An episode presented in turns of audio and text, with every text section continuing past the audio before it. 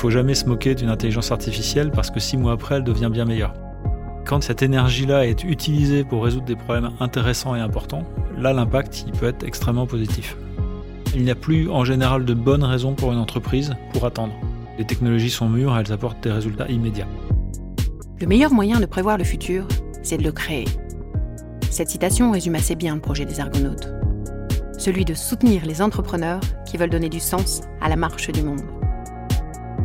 Bienvenue sur le micro des Argonautes, une série d'escales avec des hommes et des femmes qui nous partagent leur expérience. Bonjour, je suis Manuel Davy et je suis ravi de vous accueillir sur mon escale consacrée à une question que tout le monde se pose depuis quelques années, c'est comment déployer l'intelligence artificielle dans mon entreprise sans brusquer mes collaborateurs. Je suis un ancien chercheur en intelligence artificielle au CNRS, à l'INRIA et à l'Université de Cambridge. Et en 2007, j'ai créé une entreprise qui s'appelle Vecchia et qui fait des solutions d'intelligence artificielle pour le pilotage des stocks dans les entreprises qui ont euh, de la fabrication et de la distribution. Je m'occupe également depuis deux ans maintenant de la Cité de l'IA, qui est l'association qui rassemble euh, l'ensemble des entreprises des Hauts-de-France qui ont euh, l'envie et les compétences ou pas pour se lancer dans l'intelligence artificielle. Chapitre 1 Comment déployer l'IA dans son entreprise avant de se lancer dans l'intelligence artificielle, euh, une entreprise doit se poser trois grandes questions. La première, elle est euh, quel est le gros sujet business sur lequel euh, je vais investir du temps de mes collaborateurs et de l'argent pour réussir à faire des avancées significatives.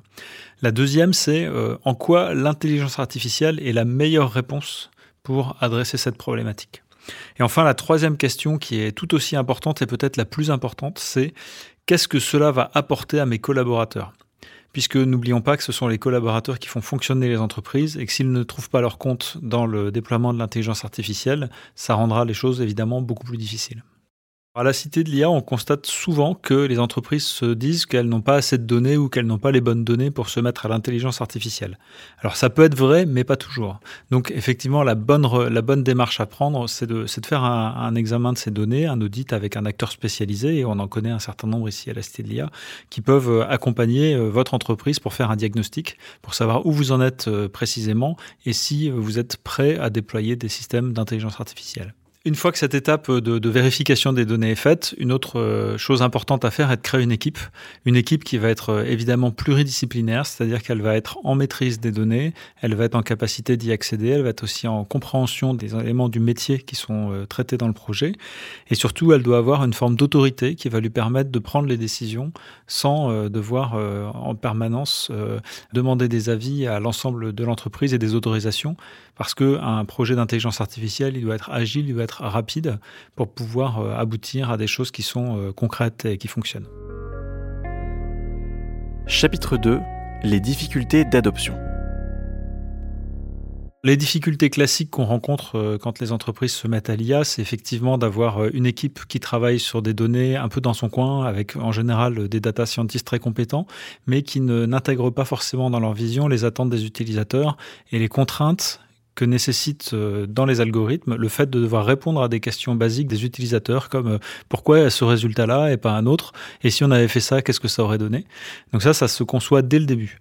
Euh, l'autre type de difficulté, c'est quand on commence à avoir les premiers résultats, c'est de vouloir déployer sur tout un périmètre beaucoup trop large, alors qu'il y a un temps d'accoutumance à la fois des algorithmes eux-mêmes qui apprennent en permanence par rapport à des nouvelles données, et puis également un temps d'accoutumance de l'organisation qui doit s'adapter à cette nouvelle façon de fonctionner.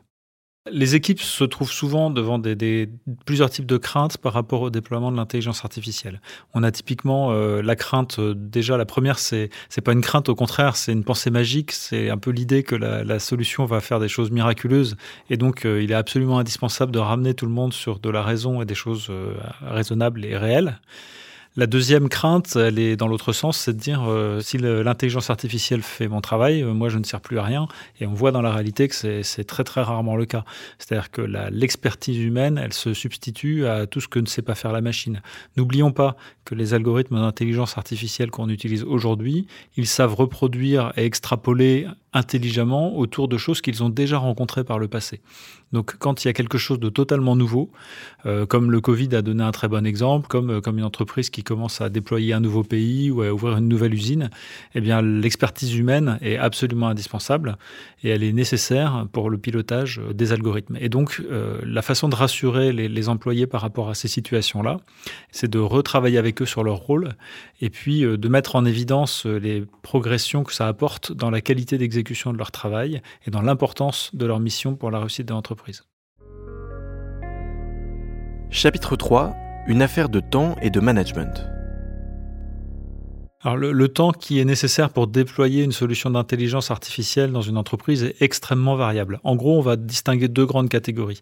Il y a des solutions qu'on va appeler sur étagère, qui ont été développées par des éditeurs et souvent des startups, qui apportent une solution très concrète et immédiatement applicable on en trouve euh, notamment euh, dans les solutions de recrutement, dans les solutions de suivi des carrières, dans le domaine RH, il y a effectivement beaucoup de solutions de cette nature-là. On va en trouver également en finance qui vont venir en surcouche par rapport au tableau de bord financier. Donc ces solutions-là, ça peut s'installer en quelques semaines, voire quelques jours pour certaines. D'autre part, quand on est sur un sujet qui est qu'on appelle core business, donc au cœur des processus de l'entreprise pour lequel il n'y a pas nécessairement une solution simple sur étagère, à ce moment-là, le temps d'implémentation peut varier de quelques semaines à quelques mois, voire plus s'il est nécessaire de faire intervenir des chercheurs euh, des universités pour un sujet qui pourrait ne jamais avoir été traité préalablement. Les liens entre recherche et entreprise ont tendance à, progresser d'une manière générale en France, hein, même si on reste encore euh, un petit peu en deçà des pays anglo-saxons ou des pays du Nord. Euh, globalement, on voit que les universités se sont de plus en plus mobilisées pour rendre leurs travaux compréhensibles de la part des entreprises. Et les entreprises commencent à prendre conscience que intégrer des chercheurs, voire un doctorant dans leurs effectifs, c'est pas forcément si compliqué, qu'il est juste nécessaire de s'aligner sur les objectifs et sur le rythme au début. Et à partir de là, c'est quelque chose qui fonctionne. Je le fais dans ma propre entreprise de manière très régulière et ça se passe euh, extrêmement bien puisqu'on a euh, trouvé un mode de fonctionnement qui, qui va bien. Ce qu'on constate dans les entreprises, c'est que le moteur du déploiement de l'IA, euh, c'est souvent l'équipe qui lead l'entreprise. Donc c'est en général un comité de direction, un comité exécutif ou le PDG. Il est nécessaire en tout cas d'avoir une implication totale de, ce top management euh, dans le projet d'intelligence artificielle. Après, pour que ça marche, il est clair que ça nécessite une adhésion euh, complète et en profondeur des collaborateurs. Je vous donne un exemple très simple. Les systèmes d'intelligence artificielle utilisent les données de l'entreprise. Ces données sont, euh, pour beaucoup d'entre elles encore aujourd'hui, saisies par des personnes. Si ces personnes n'ont pas la compréhension et l'objectif que les données soient de qualité pour que ça fonctionne avec les systèmes d'intelligence artificielle, évidemment, ce sera plus difficile. Chapitre 4 L'IA au service de quelles entreprises? Au niveau de la Cité de l'IA, on a fait des accompagnements d'entreprises pour les éclairer et pour éclairer les comités de direction autour des enjeux de l'intelligence artificielle et puis aussi leur donner une, première vision de leur niveau de préparation. Et on se rend compte qu'une société comme Mert, par exemple, que tout le monde connaît et qui vend des gaufres euh, très appréciés, avec le Covid, euh, a vu son, e-commerce euh, fortement accéléré puisque les magasins étant fermés, il n'y avait plus du tout de chiffre d'affaires, donc la nécessité de, se positionner immédiatement là-dessus. Et c'était un accélérateur extrêmement intéressant qui a permis à la fois à la direction et aux collaborateurs de s'investir dans le développement des outils numériques qui, qui permettent, dans un deuxième temps, d'aller vers l'intelligence artificielle pour identifier les signaux faibles, notamment euh, sur les produits qui se vendent bien dans telle et telle région à telle et telle date, pour quelle raison, et après en extrapoler euh, une offre qui va s'adapter en permanence aux attentes des consommateurs. Ça, c'est un exemple qui est assez, euh, qui est assez intéressant. Après, on a aussi dans la cité de l'IA des entreprises qui déploient de l'intelligence artificielle à beaucoup plus grande échelle. Donc, je peux vous parler, par exemple, de, ce qu'on fait nous chez Vecchia euh, autour de la gestion des stocks. Donc la gestion des stocks, ça s'adresse à des entreprises qui vont avoir euh, quelques centaines à quelques milliers de références, voire des centaines de milliers, voire des millions, et puis qui doivent les euh, produire et les distribuer dans des entrepôts, des centres de distribution et des magasins ou des, ou des agences partout dans le monde. Et donc la question à laquelle ils doivent faire face tous les jours, Déjà, commençons par une référence. Donc, euh, c'est quelle quantité je dois en approvisionner, en faire fabriquer, en approvisionner dans mes entrepôts centraux, dans mes différents centres et jusque dans mes, points de vente. On se rend compte que ça, c'est déjà pas évident parce que la, demande fluctue. et de manière euh, différenciée selon les territoires, par rapport à la météo, par rapport aux dates de, des vacances, etc., ou plein d'autres facteurs en variation de prix. Euh, donc ça, c'est la première difficulté. Ensuite, quand on multiplie ça par le nombre de références, on peut en avoir des millions, ça devient un problème qui est insoluble pour avoir de très haute performance par l'humain. Et donc l'intelligence artificielle, dans ce cas-là, va venir faire deux choses principalement. La première, c'est avoir une anticipation de la demande qui soit précise et en, valeur euh, attendue, mais aussi sur l'incertitude qu'on a, donc quantifier la marge d'erreur. Et à partir de cette information-là, c'est assister l'utilisateur pour euh, la décision d'approvisionnement qui va être la plus adaptée. Et donc, euh, nous, on a pris, depuis qu'on a lancé nos solutions en, production, plus de 150 milliards de décisions d'approvisionnement qui ont fait que nos clients, à partir de ce stock, ont vendu pour plus de 100 milliards d'euros. Donc le, le, sujet approvisionnement, on voit bien que c'est un sujet avec une énorme ampleur en fait dans les organisations et seule l'intelligence artificielle en fait permet de franchir des paliers de performance euh, sur ce type de sujet. Donc ça c'est un sujet dans la supply chain.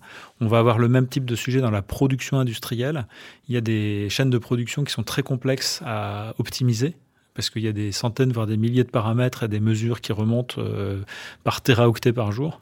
Et donc, comment faire pour euh, ajuster la performance de la chaîne de production en temps réel pour pouvoir avoir en permanence les meilleures qualités de produits avec le moindre coût énergétique et le meilleur rendement possible?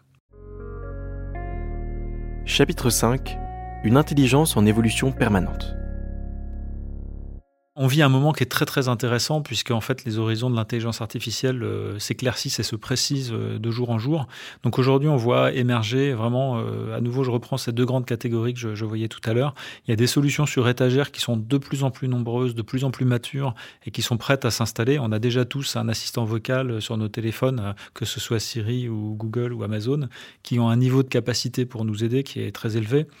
Ce type d'outil arrive maintenant pour aider les métiers. On parlait tout à l'heure des sujets RH, on en trouve de plus en plus aussi dans les domaines légaux, dans les domaines de la finance, on en a parlé également, dans le domaine euh, du commerce, du marketing, euh, de d'aide à la vente. Donc tout ça, ce sont des outils qui deviennent euh, très performants. Il faut jamais se moquer d'une intelligence artificielle parce que six mois après, elle devient bien meilleure. La progression de ces systèmes-là, elle est absolument bluffante, à la fois parce que les algorithmes, mais aussi les données euh, qui sont accessibles deviennent euh, de plus en plus riches. Donc aujourd'hui, pour ces sujets-là, il n'y a plus en général de bonnes raisons pour une entreprise pour attendre. Les technologies sont mûres, elles apportent des résultats immédiats. Ça, c'est le premier grand pan, je dirais. Et sur le deuxième pan, où on s'adresse à des activités qui sont beaucoup plus au cœur de l'activité euh, économique d'une entreprise. Je parlais tout à l'heure de la supply chain, mais ça peut être euh, autour de la relation client, par exemple.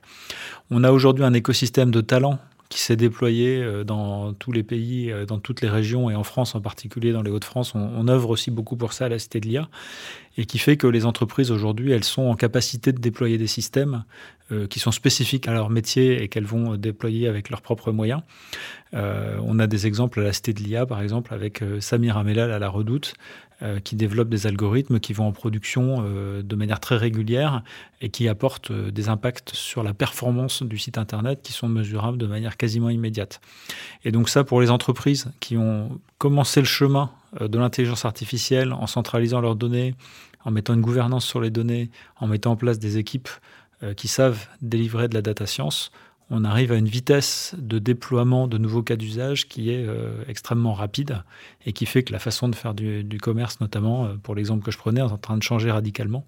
Encore aujourd'hui, alors que on pensait qu'avec Amazon on avait atteint le côté ultime, eh non, ça continue fortement de changer.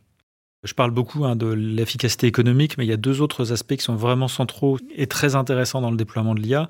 Le premier, c'est la qualité des emplois pour les salariés, parce qu'on les allège, entre guillemets, de tâches répétitives et souvent pas très intéressantes, il faut quand même le dire. Et puis sur la partie environnementale, puisque aujourd'hui, quand on s'adresse à des gros sujets industriels, on fait des, des, économies euh, de matière, on fait des économies de zones de stockage, des économies de transport, euh, des économies de, je dirais, de produits qui ne se vendront jamais, donc euh, autant ne pas les produire, euh, qui permettent un impact environnemental tout à fait significatif. On entend parfois parler de l'IA comme un gros consommateur d'électricité, c'est une réalité, mais quand cette énergie-là est utilisée pour résoudre des problèmes intéressants et importants, là, l'impact, peut être extrêmement positif. On parle d'économie de transport de, 5, 10, 15% et puis euh, parfois de 30% de matière sur les matières premières, tout simplement parce qu'on optimise la production euh, et on ne produit pas ce qui ne sert pas.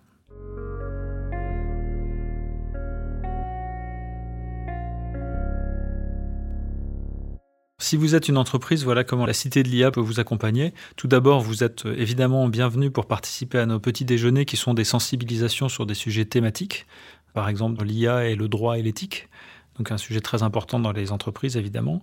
Euh, nous avons euh, également des work labs où on va aller creuser un peu plus en profondeur avec un expert euh, un sujet d'intelligence artificielle dédié à un domaine et là les participants vont pouvoir travailler également sur leur propre sujet accompagnés avec des personnes facilitateurs qui connaissent bien les sujets d'IA. On a des sensibilisations à l'intelligence artificielle qui sont dédiées au comité de direction. On a des accompagnements de 7 jours qui permettent d'aller au-delà de la sensibilisation, mais de commencer à poser les jalons d'une feuille de route. Euh, nous avons également euh, des événements euh, importants comme on en a fait récemment le 9 septembre autour d'une photographie du déploiement de l'IA dans les Hauts-de-France avec un certain nombre d'acteurs privés et publics. Et nous avons un site internet avec un certain nombre de ressources, notamment un annuaire d'acteurs qui sont référencés comme étant performants et pertinents dans le domaine de l'intelligence artificielle, et puis des consultants qui peuvent aussi accompagner vos projets. L'offre de la Cité de l'IA était spécialement dédiée aux entreprises qui n'ont pas forcément des grosses connaissances dans le domaine. L'objectif étant essentiellement de faire rentrer dans l'intelligence artificielle des entreprises qui se posent encore la question, mais qui ont quelque part au fond d'elles-mêmes la conviction qu'elles vont devoir y passer.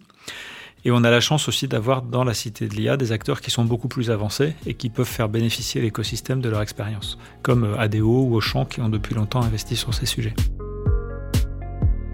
Merci de nous avoir accompagnés sur cette escale. Le micro des Argonautes, un format proposé par le MEDEF de Lille.